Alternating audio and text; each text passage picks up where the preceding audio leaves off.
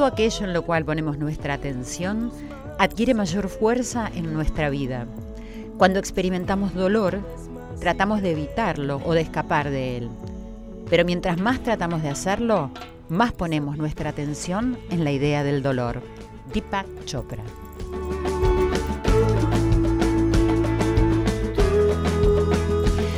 Buenas noches amigos queridos, esto es Corazón Valiente, el poder de los valores.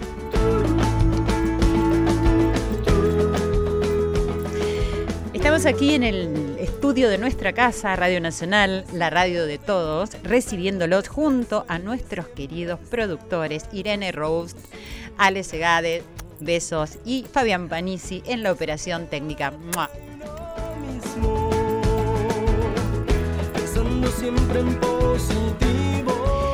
Soy Silvia Pérez quien les habla. Pasen, escuchen, su atención, por favor.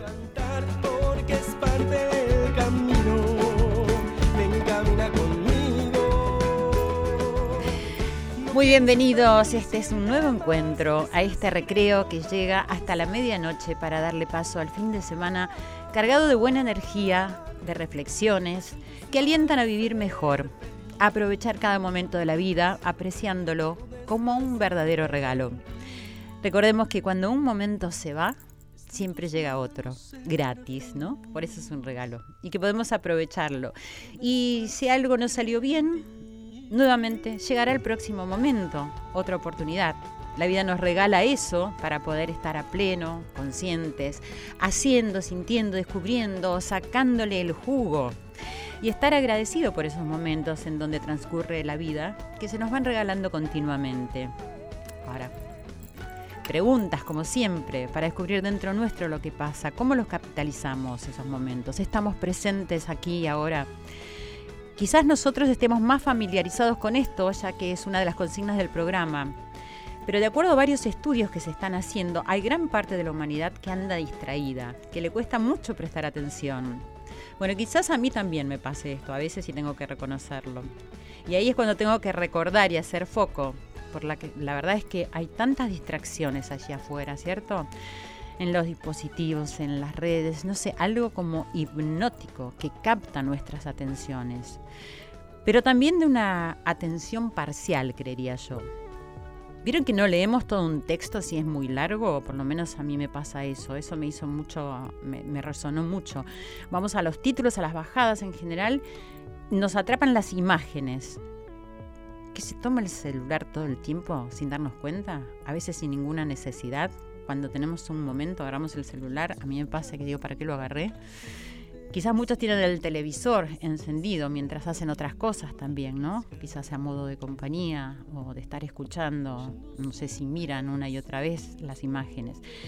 ¿Será este apuro por llegar a no sé dónde, esta inmediatez que vibra en el aire, que necesitan y que se convierte en ansiedad, en agobio, empezar? ¿Será eso lo que nos aleja de los sentimientos, de mirarnos a los ojos, del disfrutar de una caricia? o cuando alguien nos toma la mano y no tomarle la mano como algo mecanizado, aún ese te quiero que se dice algunas veces muy rápido, ¿no? Que parece una frase tirada al aire. ¿Qué pasa con la atención de nuestros niños? Con la tarea. ¿Vieron que dicen que no la entienden? Que tenés que ayudarlos. Qué cosa rara que es esa. Antes no nos ayudaban, ¿no? O es que no tienen ganas porque no tienen una recompensa inmediata en hacerla. No ven el beneficio. ¿Acaso muchas veces no te preguntan, ¿para qué me sirve estudiar esto? No entiendo, no sirve para nada. Y ahí están los padres tratando de recordar lo que estudiaron, sin muchas ganas, esforzándose quizás por solucionar esa tarea. Y todo para terminar rápido e ir a jugar a la Play seguramente, o ver algún partido, o chatear con los amigos. ¿Y después? ¿Después qué? ¿Vendrá el vacío? O la pregunta ahora qué hago, ¿estoy aburrido? ¿Estoy aburrida? mamás, papás, jóvenes, adultos, está en nuestras manos hacer algo para detenernos, para apreciar el instante, la riqueza de la vida. Que no sea eso que pasa mientras estamos distraídos pensando en otra cosa, ¿no? Qué genio o qué horror que ya pasaba esto cuando lo dijo John Lennon, que ya lo veía. Hoy nos acompañan unos invitados que ven con ojos profesionales este tema y con quienes vamos a compartir sus puntos de vista y sus opiniones. Y antes, ya saben todos, mis queridos amigos, les agradezco todos los comentarios en toda la Argentina, en todas nuestras emisoras de Radio Nacional, en todas las partes del mundo que nos están escuchando y nos unimos a través del éter en algún punto, en algún lugar. Como siempre, relájense, perciban el aire, como entra y sale por los orificios nasales sientan que eso es lo que nos da la vida, la calma, quizás pueden escuchar el latido del corazón. Mientras tanto, les recuerdo nuestras redes sociales, arroba nacional AM870, arroba OK es mi cuenta de Twitter y de Instagram. También me pueden seguir en mi fanpage, Silvia Pérez Sitio Oficial. Y recuerden que nos pueden escuchar si tienen cablevisión en el canal 955, si tenés DirecTV en el canal 976, sino en radionacional.com.ar. Y lo más importante es que te bajes la aplicación de los podcasts, que ahí puedes escuchar en cualquier dispositivo siempre nuestros programas y todos los programas que quieren. Vamos a una pausa, ya están nuestros invitados acá en el estudio de Radio Nacional. Silvia Pérez en la radio de todos. Corazón Valiente.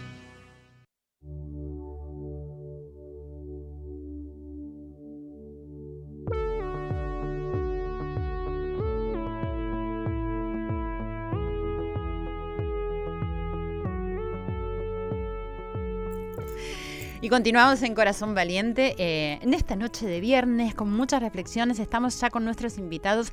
Jerry Garbulski, organizador de TEDx, no sé cómo se lee, Río de la Plata y embajador de TEDx en América del Sur. Es además licenciado en física por la UBA, doctor en ciencias de materiales, columnista de Basta de Todo, creo que ya no es más en la Metro, y fundador del Mundo de las Ideas. Jerry, bienvenido, muchas gracias por estar acá. Gracias, Silvia, un placer. Bueno, muchas gracias por estar acá.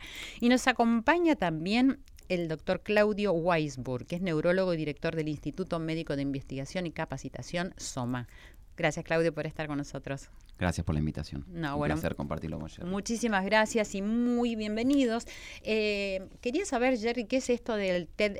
¿Cómo se dice? TEDx. TEDx, Ah, TEDx Río de la Plata. TEDx Río de la Plata, derivado seguramente de las De charlas TED, TED, ¿no? exacto. Bueno, en general todo el mundo sabe lo que es una charla TED, pero ya que estamos acá y estamos hablando de, de la atención, de la comunicación, ¿podés decir un poco que... Bueno, las charlas TED nacieron en el año 1984. es- son bastante viejas, a pesar de que muchos nos las conocimos más recientemente. Sí. En California, y el objetivo de TED, que es una organización sin fines de lucro, es esparcir ideas que valgan la pena.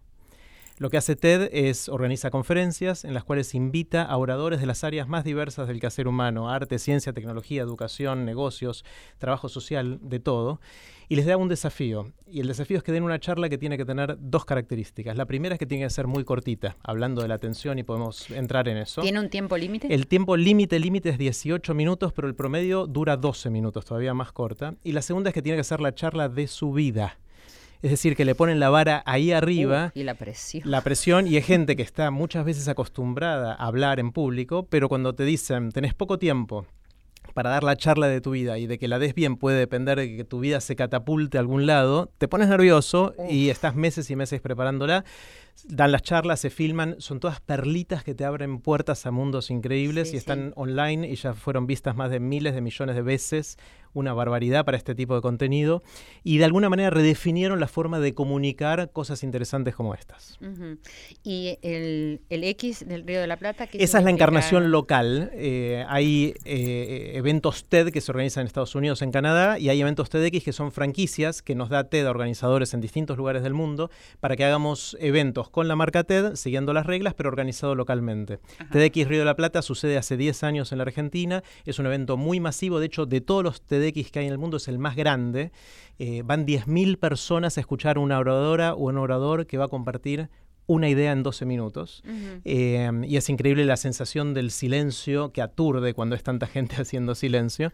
Eh, y después la ovación, eh, re- se te pone la piel de gallina de ver lo que pasa, lo que pasa ahí. Y hoy en día, con respecto a este tema que estaba mencionando, de decir lo que cuesta prestar atención, ¿cómo resultan estas charlas? O sea, ¿hay atención en, en estos 12 minutos promedio que estás diciendo? Bueno, la, la gran contribución de TED fue definir el formato de la charla, entre comillas, corta, porque era corta cuando empezó todo esto, cuando la gente estaba acostumbrado a ver una charla de una hora, una hora y media, y de repente decirte, mira, tenés máximo 18 minutos, era como, no, no puedo en 18 minutos contar lo que quiero contar, y de esa manera lo definió porque está claro que una hora y media es muy difícil de mantener la atención, o una hora. En 18 minutos uno, si hace un esfuerzo, probablemente pueda atender eh, todo ese tiempo. Hace poquito fuimos a un colegio secundario, eh, el equipo, y le habl- hablamos con chicos adolescentes y le preguntamos, ¿saben lo que son las charlas TED? Y uno levantó la mano y dice, sí, sí, sí, son esas charlas larguísimas. Increíble. Porque fue evolucionando, o sea, cuando empezó esto era la innovación, ahora los chicos cuando están en las redes sociales, más de algunos segundos no ven y, y hacen swipe o mueven, mueven la pantalla Todo para un lado y para el otro y pasan a lo siguiente. Sí. Entonces hay un desafío de cómo hacer para mantener la atención lo suficiente para transmitir ideas complejas que no se pueden transmitir en 15 segundos o en un minuto. Eh, y eso es un desafío importante porque si se corta ese canal de, de comunicación va a ser difícil de salir de lo, de lo superficial. Sí, vamos a hablar con Claudio a ver qué es lo que está pasando para que esto suceda. Porque yo me acuerdo cuando estudiaba, hace mucho, mucho, mucho, se suponía, o cuando daba eh, cursos, o sea, me decían que hasta las dos horas se podía prestar atención y que después había que hacer un break, un corte, para que la gente pudiera relajar un poco de todo lo que había estado escuchando. Imagínate lo que estamos hablando ahora.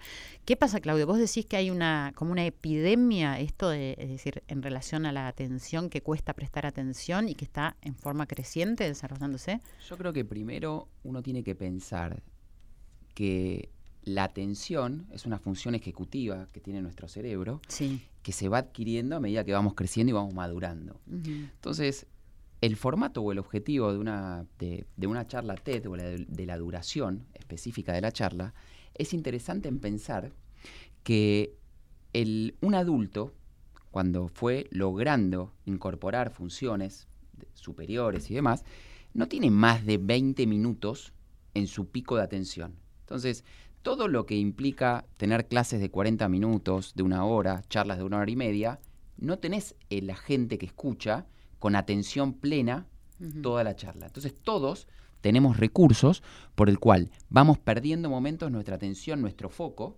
Cuando somos muy chiquitos es muy claro.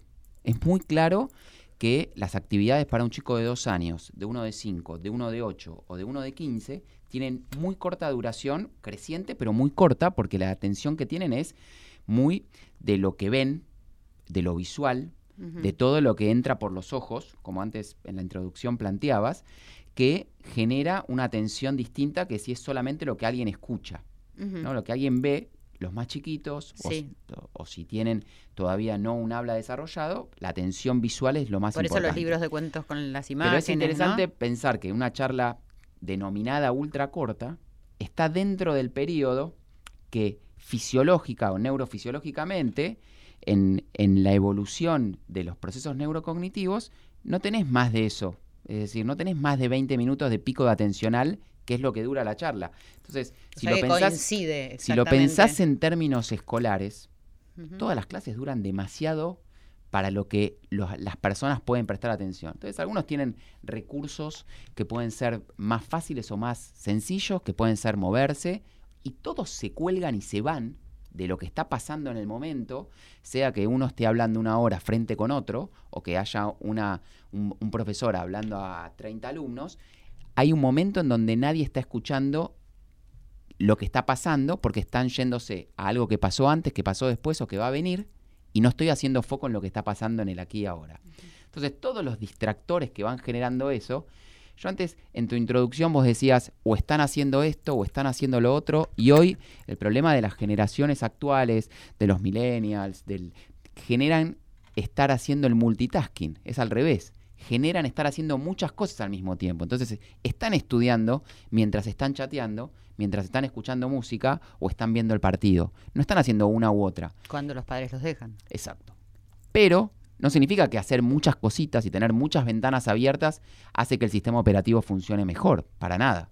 Ah, Es- eso es justamente eso te iba a preguntar. O sea, Es decir, no- o sea es- estás, estás distribuyendo el foco de atención en distintos eh, temas. Claro, los, los chicos más jóvenes hoy, o las generaciones más nuevas, tienen mayor capacidad del multitasking, pero hacer muchas tareas al mismo tiempo no genera de que la que estés haciendo le estés prestando el 100% de atención y que sea más efectivo. Entonces, si vos tenés espacios de escolares donde dicen, no, el celular no lo puedes usar para quitar situaciones de distracción o ir más lejos, en donde hay empresas en donde las personas que están frente a una computadora les limitan el acceso a determinadas páginas de redes sociales o les limitan las cosas que puedan hacerlos distraer su tiempo y su foco. Sí. Entonces es muy fácil irte de foco. Pero cuando vos tenés una computadora que tiene 15 ventanitas abiertas, funciona más lenta que una que tiene una sola y estás haciendo la tarea que necesitas hacer. Entonces, si vos te vas a concentrar en ir y, y, eh, plantearte que en determinado tiempo tenés que hacer determinada tarea, hoy es un objetivo bastante difícil. Y Entonces, como decía Jerry, los, los chicos no ven, digamos, cosas que duren minutos, porque van a lo segundo, van a lo inmediato. Entonces, uno tiene que trabajar desde, el- desde la paternidad de cómo entretenés, de cómo jugás y de cómo encontrás el divertimento y evitar la frase de mamá estoy aburrido, que es la moneda corriente de la inmediatez. Entonces, generaciones anteriores, la diversión estaba en, en cosas más cotidianas En jugar. y la creatividad Sí. también estaba a flor de piel de la necesidad de poder entretenerse. Entonces, si vos tenés todo resuelto, no pones a trabajar el sistema imaginativo y creativo. Claro, el creativo. Ahora, em, por ejemplo, abarcar tantas ventanas, por ejemplo, al mismo tiempo, como vos estabas nombrando para un chico, ¿eso no genera, le pregunto a los dos, desinformación? O sea, que nunca se, se sabe del todo ni lo que se está estudiando, ni cómo fue el partido, ni cómo es el juego que están haciendo. O sea, o trae alguna ventaja, que el cerebro pueda tener esa función, que puede estar en, en varios lugares al mismo tiempo, prestando una cierta atención, que no es la plena, pero es una cierta atención. No tener atención plena te hace que no sea efectiva. Entonces, la atención, la atención parcializada o la incorporación de información eh, que no es plena y efectiva va a ser de que vos no recibas toda la información de esa ventana que está abierta, recibas parcial de varias. Entonces, es una habilidad que está buena y hay actividades que requieren del multitasking para poder generar, porque con información parcial de cada ventanita venís bien. Pero si vos tenés que hacer foco en una, necesitas no solo minimizar, sino cerrar ventanas y focalizarte en una para poder hacerla mejor o por lo menos para poder cumplir. Y si vos te propones hacer una tarea, escribir un artículo, res- responder un correo electrónico o, o corregir un trabajo, necesitas hacer eso y solamente eso durante un tiempo menor que harías muchas cosas al mismo tiempo para hacerlo efectivo y para tener una efectivización mejor de tu tiempo. Se da una pequeña paradoja ¿no? con esto, porque decíamos que los chicos o los que están muy metidos en las redes y en los dispositivos tienen atención corta, pero por ahí están tres horas en el teléfono. Entonces hay algo ahí que me hace acordar mucho a la historia del azúcar. Muy brevemente, cuando estábamos en las cavernas, era muy difícil de encontrar una fuente de calorías, de azúcares para alimentarnos. Entonces, si de repente encontramos una fruta madura, comíamos todo lo que podíamos para estoquearnos, para guardar para el momento, porque no, almacenar. almacenar, no sabíamos cuándo iba a volver. Entonces, nuestra, nuestros circuitos neuronales, nuestro código genético fue evolucionando para hacernos comportarnos de esa manera. Cuando hay azúcar, comamos todo lo posible. Ahora, eso fue, la evolución natural sucedió no cuando se, ya se había inventado el brownie de chocolate eh, o, el, o el- el panqueque dulce de leche. Claro. Eh, y ahora está eso disponible todo lo que querramos y hoy hay epidemias de obesidad, de diabetes, de un montón de enfermedades que no existían en la época de las cavernas porque la gente no tenía tanto azúcar. Porque genera adicción. O sea, estamos preparados para cada vez que vemos azúcar ir a buscar todo lo que podamos. Con esto pasa exactamente lo mismo. Lo que sucede con los dispositivos, las redes sociales y muchos de los juegos online que genera el tipo de adicción Sí. que vemos sobre todo en las generaciones más jóvenes, tienen que ver con eh, cómo se aprovechan de un circuito de recompensa que tenemos en nuestro, en nuestro cerebro, que esencialmente cuando dicen nuestro nombre, cuando nos llega nuestra notificación, cuando hay algo que nos da una palmada en la espalda de alguna manera, tendemos a repetirlo, porque nos hace una descarga de dopamina, que es un neurotransmisor que, que genera esta sensación de placer, muy parecida a cuando consumimos drogas o cuando tenemos sexo, eh, que es muy adictiva. Y entonces uno lo que hace cuando se levanta a la mañana es ver si tiene notificaciones Sí. Y contestar el mensajito, esto, lo otro. Entonces, de repente, cuando era algo escaso, que tenías poca gente que vivía cerca tuyo hace cientos de años y por ahí en toda tu vida conocías a 20 personas, hoy de repente tenés no sé cuántos miles de amigos en las redes sociales y te llegan de todas esas notificaciones y es exactamente el mismo efecto que el azúcar. Hoy estamos generando una adicción a este tipo de estímulos que es más fuerte todavía que la del azúcar y que está generando los obesos digitales. Pero me parece que también esta adicción tiene algún, alguna relación con el ego, ¿no? Y con la, alguna necesidad que existe en este momento de que te están brindando todas estas redes y toda est- esta forma de comunicación de ser protagonista, entre comillas, digamos, de tu vida, como si realmente uno no lo fuera. Eh, Exactamente. Estamos de- eh, mi- el azúcar engorda la panza y estas notificaciones engordan el ego. O sea, es exactamente lo mismo.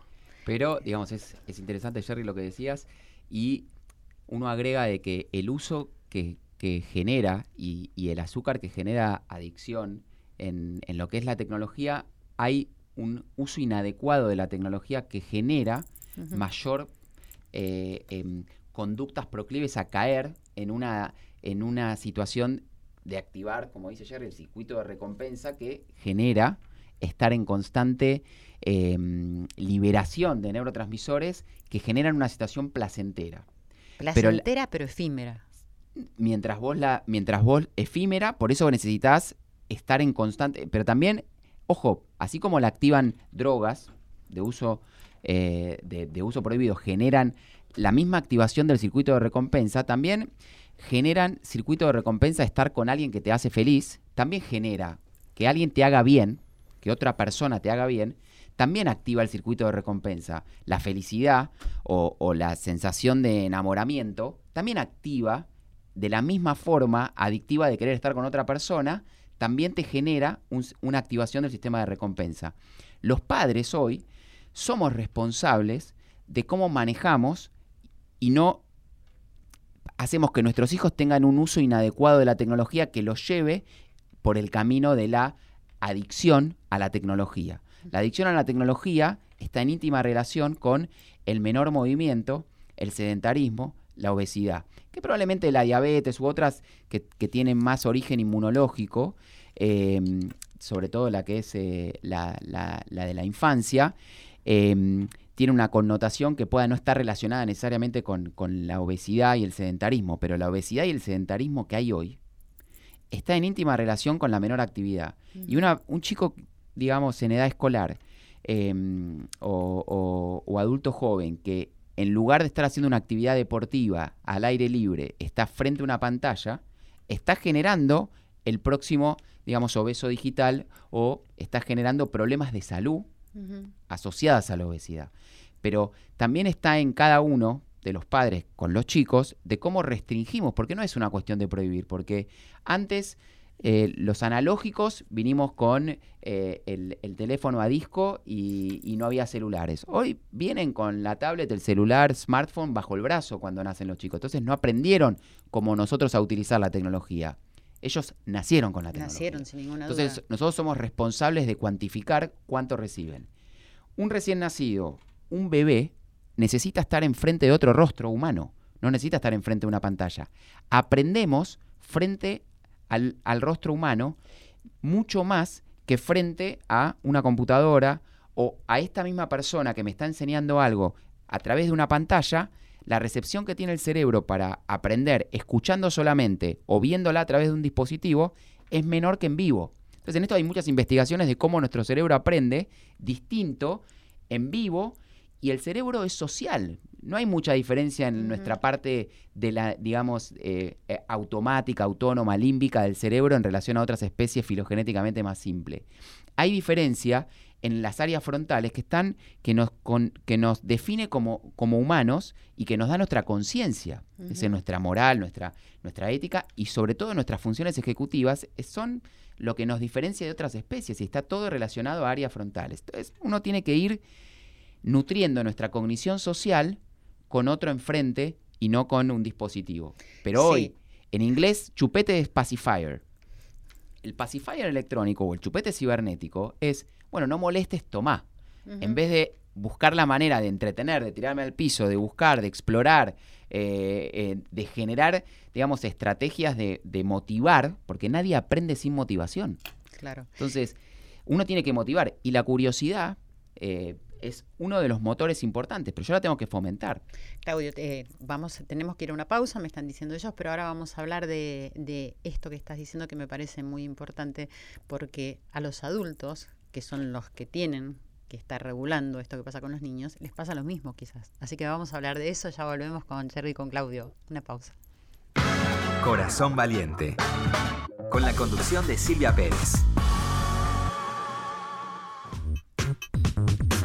Continuamos en Corazón Valiente. Continuamos acá con esta charla en Corazón Valiente. Tenemos que ser muy valientes ¿eh? para enfrentar todo esto, ver qué es lo que podemos encontrar dentro de nuestro. Estamos hablando con eh, Claudio Weinsburg, que es neurólogo y director del Instituto Soma, con Jerry Garbulski. Los dos tienen unos nombres dificilísimos. Organizador de TEDx X Río de la Plata y embajador de TEDx en América del Sur. Estábamos charlando, Claudio, eh, acerca de esto que vos decías, es decir, que estaba mucho en los padres ver cómo eh, administraban el uso de, de esto, que en realidad creo que en la vida todo se trata del cómo, ¿no? De cómo se usa todo en esta vida. Y yo pienso, es decir, que los adultos, los padres, estamos todos en esta misma situación, eh, conociendo mucho menos que lo que conocen los chicos, porque al haber nacido ya con todo esto, ellos lo adquirieron como algo natural y para nosotros no es así. Entonces, es decir, ¿cuál sería la manera de que los adultos pudiéramos darnos cuenta, tener conciencia de esto que está sucediendo y no estar eh, comiendo con un celular, eh, levantándonos y mirando a ver quién fue el que nos escribió? Es decir, hay como un, esto que yo decía en la introducción, eh, ¿qué pasa con el aquí ahora y el presente? Cuesta mucho, cuesta mucho cuando uno empieza por los padres, pero los chicos aprenden lo que ven, no lo que le decís. Sí. Entonces, el ejemplo es mandatorio en de si uno va a limitar eh, el uso de un celular o, o de la Play o de la tablet, lo importante justamente es que uno dé el ejemplo primero. ¿no? Es decir, en esto eh, es mandatorio y los chicos eso lo, lo registran rápidamente y uno tiene que ir generando momentos donde aumente la comunicación, es decir, pensar en el aquí y ahora como algo, como un marco no teórico, es decir, como no como un eslogan eh, en donde uno lo, lo ponga en práctica, es poner momentos en donde charlemos, nos miremos a los ojos y no, comuniquemos. La mesa, la cena, o la cena sin celular, sin tableta, sin televisor, es un momento en donde uno puede comunicar. Y comunicar es cuando uno dice, bueno, ¿cómo es una manera en que, las- que los padres tienen que trabajar con las adicciones o hablar sobre los problemas en donde los adolescentes pueden caer, no en la adicción a la, a la tecnología, sino en otras adicciones a sustancias, al alcohol y demás? Los padres tienen que hablar. Entonces, la comunicación es esencial. Padres que trabajan, chicos que van a la, a la escuela y tienen actividades extraescolares, la cena en la cotidiana es un momento de comunicación. Entonces, es un momento donde hay que dejar todo aparte y hay que ver cómo fue el día de cada uno. Y uno tiene que tomarse el tiempo y uno tiene que dejar y uno tiene que ser el primero, así como ninguno de los tres, eh, nosotros hoy estamos acá eh, eh, mirando el teléfono mientras estamos hablando, el ejemplo pasa por uno y uno lo tiene que hacer y Sin los chicos duda. aprenden esto y el concepto de que, el- de que siempre aprendemos y de que nuestro cerebro tiene neuroplasticidad en el recién nacido y en la persona este, de 90 años, siempre podemos aprender y siempre podemos moldear nuestra corteza cerebral en base a lo que recibimos. ¿no? Entonces nosotros tenemos que traer una materia prima genética y tenemos que nutrirla. Y el cerebro viene vacío en eso y nosotros les damos la forma en base a cómo lo estimulemos. Y cómo estimulamos a nuestros hijos es muy importante en cómo vamos a ir generando eh, eh, los surqueos, como hablaba con un eh, con una persona de tecnología cuando pensábamos en la asociación de la inteligencia artificial y de la, de la Mm. inteligencia emocional y cognitiva de las personas.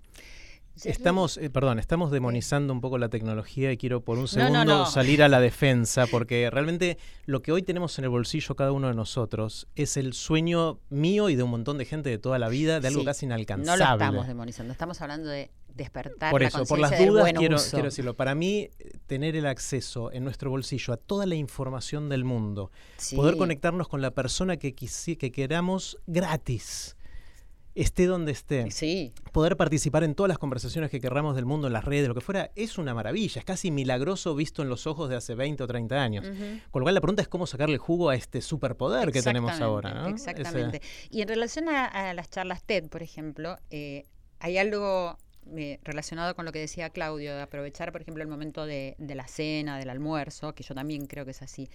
Pero, ¿cómo captar la atención de los chicos? Mm. Porque realmente... eh, yo, yo lo experimento esto con un chico de 15 años, un chico de 12 años.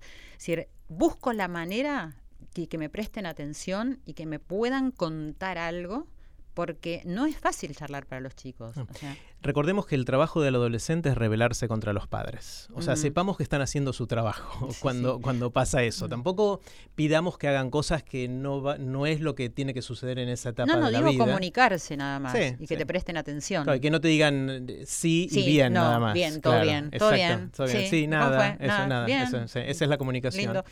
Una de las cosas, voy a lo de Claudio, es, es con el ejemplo. Yo creo que si uno está sentado padre, madre o alguna familia con una con- constitución más moderna, no hace falta que sea padre y madre, sí, lo que fuera sí. en cada caso, eh, y partimos con el ejemplo, en el cual yo me siento con mi esposa, tengo dos hijos adolescentes, ujú. ya un poquito más grandes, pero lo primero que le pregunto a, a mi esposa, le digo, Marce, ¿cómo te fue hoy? ¿Qué hiciste?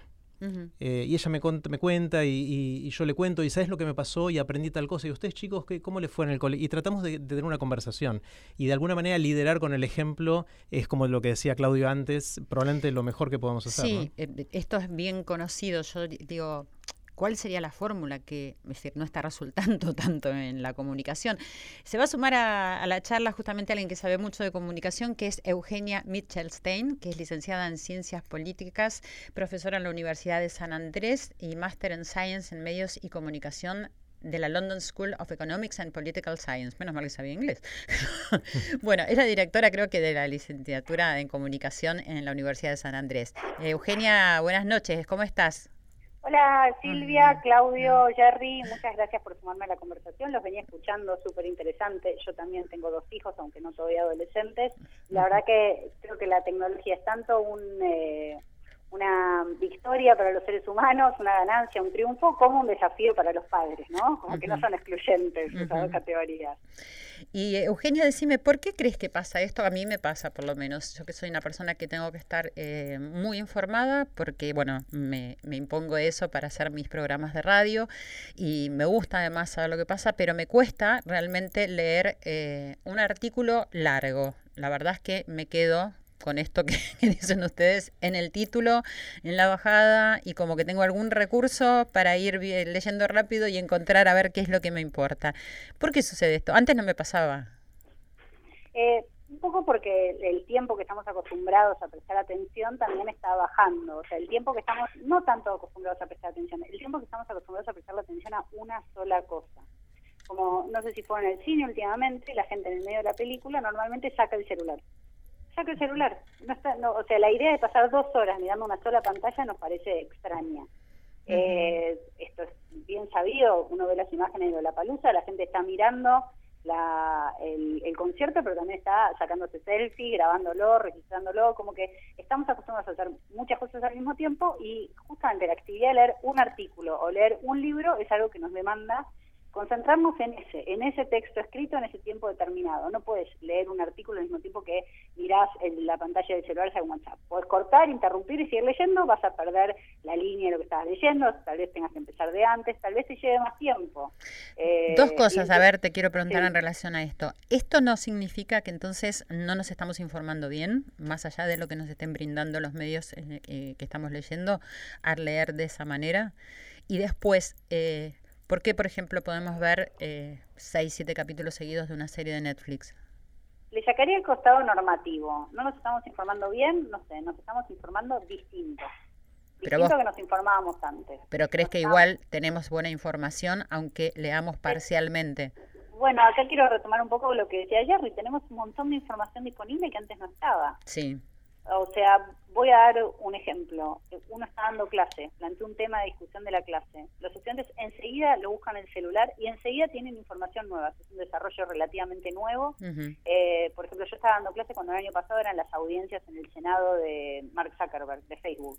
Y los yo estaba dando clases, yo no estaba mirando mi celular. Sí. Eso sí es una actividad bien, que uno solo se puede concentrar en dar clases. Pero los estudiantes sí estaban mirando sus celulares. Y tenían información sobre eso que yo no tenía.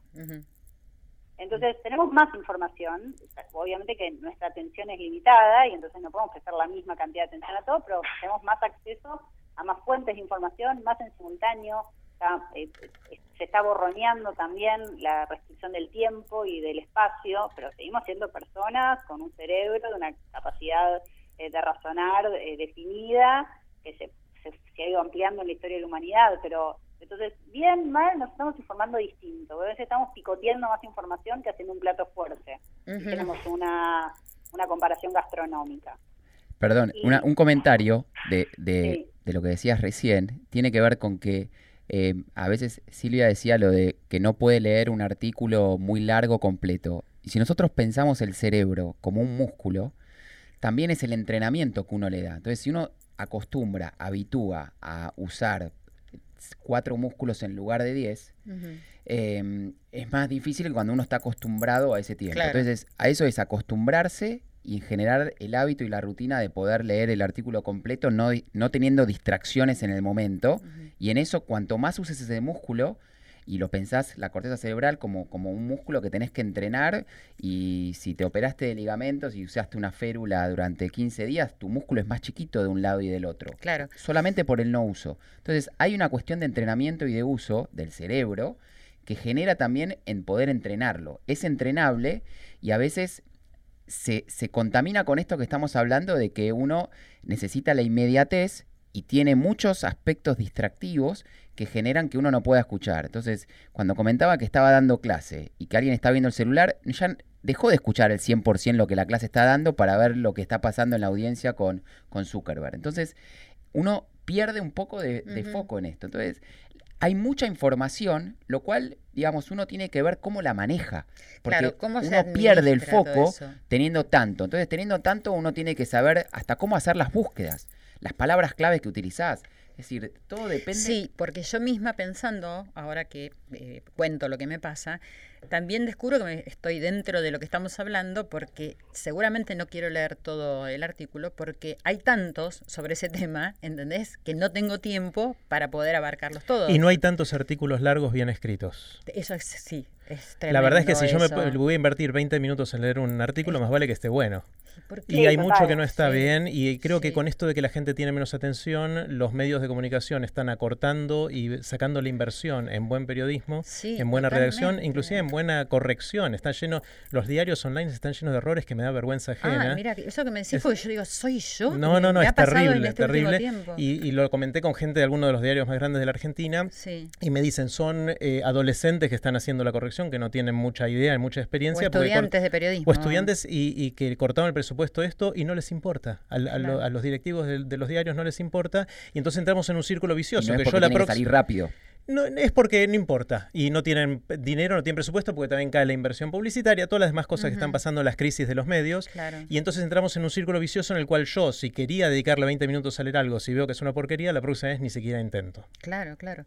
Bueno, Y después también eh, agrego una cosa que vos decías, Jerry, de que la, no, no hay una demonización de la tecnología para nada, por lo menos digamos de mi parte, porque es entre la parte negativa, tiene una parte aliada y sobre todo digamos en, medicina, en, eh, en rehabilitación, en eh, ayuda para diferentes déficits eh, motores, trastornos de aprendizaje, tiene una, una mm, capacidad de poder reemplazar situaciones y de ayudar y, y de, de tener intensivismo en la parte de Sí. rehabilitación que supera el- el, eh, lo que uno se imaginaba eh, en relación a cómo la tecnología ayuda a lo que es neurorehabilitación. Sí, igual, es decir, queda claro que estamos viendo cómo podemos, es decir, utilizar bien toda la tecnología, cómo podemos prestar atención a lo que tenemos que prestar atención, que no se nos escape la vida y el momento, ¿no? Estar presentes y estar conectados, que eso en definitiva creo que es lo que nos va a dar muchísimo mayor conocimiento de todo lo que vamos a hacer después con la tecnología.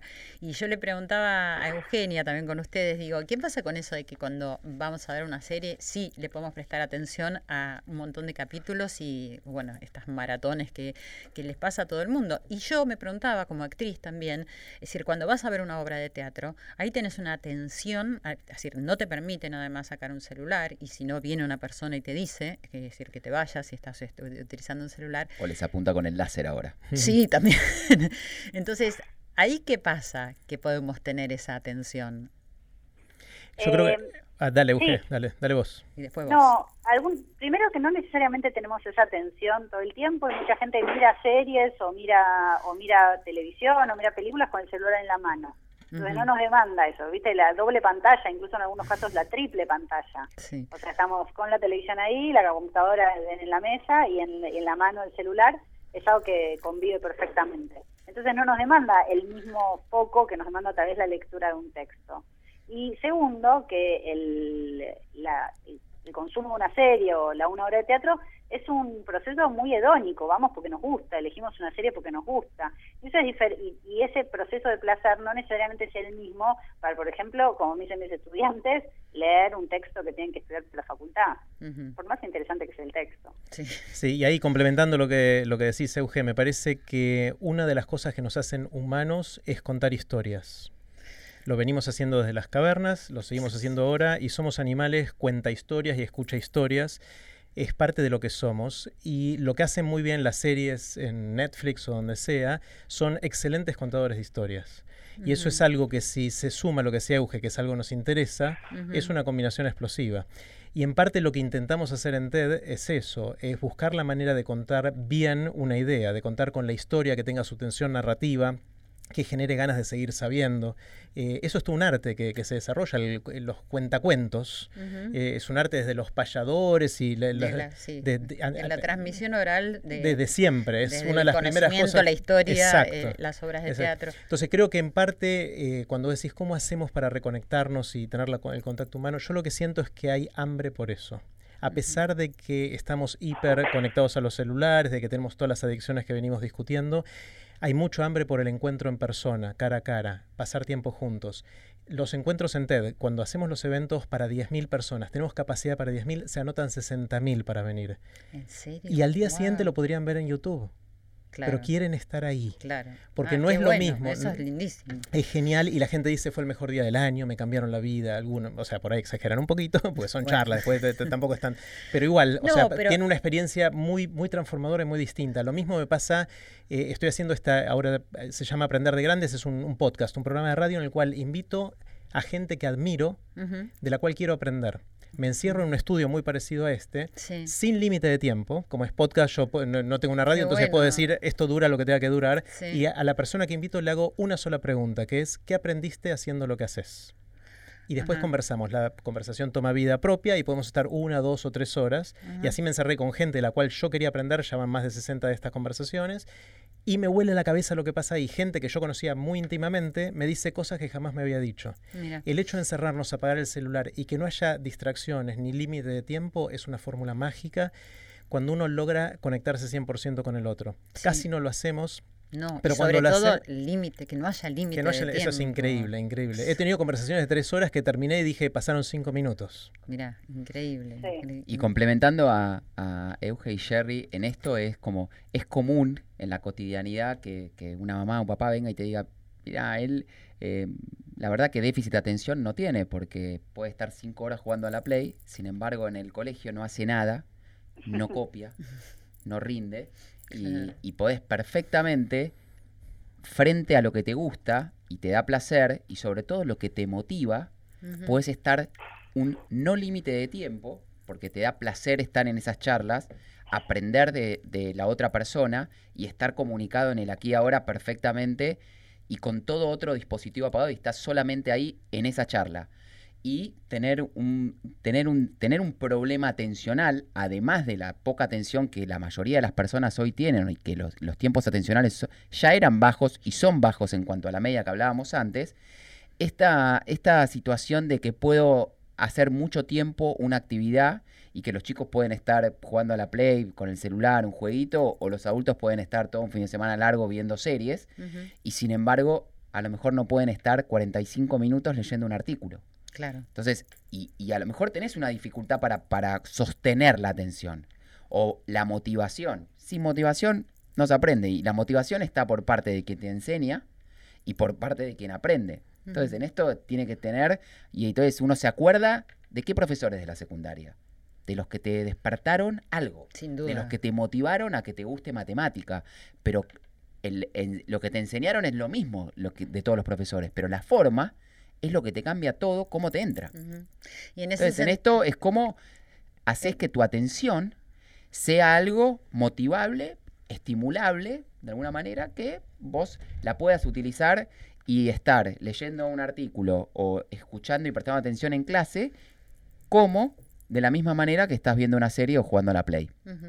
Y en ese sentido si se está diciendo mucho, y te pregunto también a vos, Eugenia, que hay que rever la forma de enseñanza ¿no? en el sistema educativo, es decir, la forma en que los chicos puedan tener interés. Es decir, ¿qué pensás en relación a eso? No, es, estaban hablando y yo pensaba que este es un desafío de todos los docentes, pero la verdad es que uno da clase, yo doy clase una hora cuarenta dos veces por semana a mis estudiantes de grado. Son gente joven, 19, 20, 21 años, muy chicos. Entonces, a veces logro un clima en el que todos estamos prestando atención, todos estamos motivados, todos estamos discutiendo. Y a veces, al revés, yo integro la tecnología o integro los celulares a la clase. Le digo, a ver, busquen tal cosa, ¿quién tiene el celular en la mano? ¿Qué están buscando? Ayer fui a una charla en la Universidad Nacional de Rosario hablando justamente de, de- de la multiplicación de pantallas y de cómo hacemos un menú fusión de información y de cultura en base a todas las pantallas y todos los medios que siguen existiendo. O sea, la gente no deja de televisión. Entonces, mientras estaba, dije, bueno, ¿quién no tiene celular inteligente? No, todo el mundo tenía celular con conexión a internet. ¿Quién no tiene Facebook? Tres personas. ¿Quién no tiene, bueno, ¿quién tiene el celular en la mano ahora? Levantan el celular. Como para también, eh, diría una cosa como desmitificar el uso de la tecnología y también eh, desatanizarlo, porque si no parece que la tecnología fuera como algo terrible. Y si lo hacemos en nuestra vida cotidiana, también lo pueden usar en la clase, obvio. Si tienen que rendir un examen, tienen que rendir un examen, no van a estar mirando el celular. Pero no esperar un nivel de atención constante y fijo, porque yo a veces iba a la facultad, en, en el 98, 99, no tenía celular inteligente, no tenía ni laptop, y me llevaba otro libro que me interesaba más que la clase, y me dedicaba la hora entera de clases a leer el otro libro. Nadie estaba preocupado porque yo no estaba prestando atención al profesor. Nadie ni sabía eso. Siempre y cuando no, no molestases, eso no es Claro. un problema. Si vos estás Claro, en la no. Tuya no se diera sin molestar, cuenta. en clase eso no genera una dificultad. y no se diera Claro. cuenta el, Eh, el profesor o la Pero profesora. digamos, en esto le- eh, me parece que en los últimos años, y de hecho en, hace 7, 8 años, tuvimos todo un acercamiento de lo que es la neurociencia, inclusive con la, con la universidad, con San Andrés, tuvimos todo un programa de neurociencias en, en educación y cómo eh, podía entrar el, el aprender mejor cómo funciona el cerebro en las diferentes etapas y cómo mejorar las estrategias de aprendizaje y de enseñanza a los docentes desde la neurociencia que siempre estuvo más en, en el laboratorio que poder llevarlo al aula. Y en, en el último tiempo hay más acercamiento de poder entender mejor cómo se lleva la neurociencia y la educación. De hecho, ahora, eh, la, la otra semana voy a una universidad de Córdoba a hablar solo a docentes de neuroplasticidad, aprendizaje e innovación. ¿no? Ujú. también hay que, los docentes tienen que reinventarse, si no siempre están muy atrás de la No, cotidianidad. totalmente. la Jerry, escuela en general. Y había leído que también hay una, no sé si se está desarrollando, eh, va a ser charlas TED de un minuto, puede ser. Eh, bueno, estamos experimentando con esto de los formatos, las llamamos nanocharlas, o sea, charlas muy chiquititas. Eh, la verdad es que no se puede en un minuto decir lo mismo que se puede decir en 12. No. Hay ciertas ideas que no se pueden decir en un minuto y hasta ahora no, no hemos encontrado la narrativa y la tecnología para poder comunicarla en tan poquito tiempo. Pareciera haber un límite, entonces hay que simplificarlo y enfocarlo, pero tampoco demasiado, porque si no pierde la, la esencia de lo que estamos diciendo. Volviendo por un segundo a la educación y atando todo esto que estamos conversando, Yo creo que una de las cosas que va a tener la educación del futuro y ya está empezando a verse es que no todos los chicos van a seguir el mismo camino para aprender las cosas. Lo que tradicionalmente hizo la educación es todos los chicos de tal de que nacieron en tal año, tal día van a aprender la letra A en todo el país. Esencialmente ese fue el, sistema educativo que tuvimos hasta ahora. Y la verdad es que los tiempos futuro igual, ¿eh? Ya, hay, ya, hay, cosas ahora, pero bueno, los tiempos de maduración, la forma de acercarse al conocimiento, cómo aprendemos es muy personal y muy de, cada uno. Entonces, una de las cosas que nos va a permitir la tecnología, y ya nos está permitiendo, como dice Claudio, es que cada uno se acerca al conocimiento de otras maneras. Antes era solo la clase y el libro, no teníamos otra cosa. Ahora tenemos infinitas fuentes de información con lo cual, para mí, el rol de la educación a futuro es asegurar de despertar la motivación por aprender. Si nosotros logramos que los chicos, y no tan chicos, también los que tenemos que aprender durante toda la vida, tengamos motivación por algo, tarde o temprano lo vamos a aprender. Porque no es una cuestión de que no está el profe o no está el conocimiento, está a un clic de distancia. Lo que nos falta es la motivación para hacerlo. Entonces, para mí, el secreto que tenemos que develar de alguna manera es cómo lograr despertar esa motivación a lo largo de toda la vida para poder seguir aprendiendo. Y para poder seguir viviendo y tener estímulo y, pero Es casi, lo, es casi lo mismo. exactamente, sí. Lo que me parece que queda claro, es decir, ya tenemos que ir terminando, es que está en manos de los adultos, ¿no? Lo que hacemos para que seamos ejemplo para los niños, para los adolescentes, que tenemos todos ese, ese acceso al conocimiento, a la información, a estas nuevas tecnologías y que, bueno, la clave siempre es la educación. Así que, bueno, les agradezco mucho. Gracias, Euge, por estar acá con nosotros compartiendo. Muchas gracias, perdón por no poder ir, pero daba clases hoy, justamente. No, por favor, muy importante que des clases y, estuviste igual con nosotros. Eh, gracias, Claudio. Eh, Weisberg y Jerry Garbulski. Les agradezco muchísimo por sus puntos de vista, por sus opiniones, por haber pasado por Corazón Valiente y a todos ustedes, mis queridos amigos, familia de este Corazón Valiente que tenemos, que nos quedamos reflexionando acerca de todo esto y cada uno de nosotros sabrá por qué camino quiere andar. Gracias, nos encontramos la semana que viene.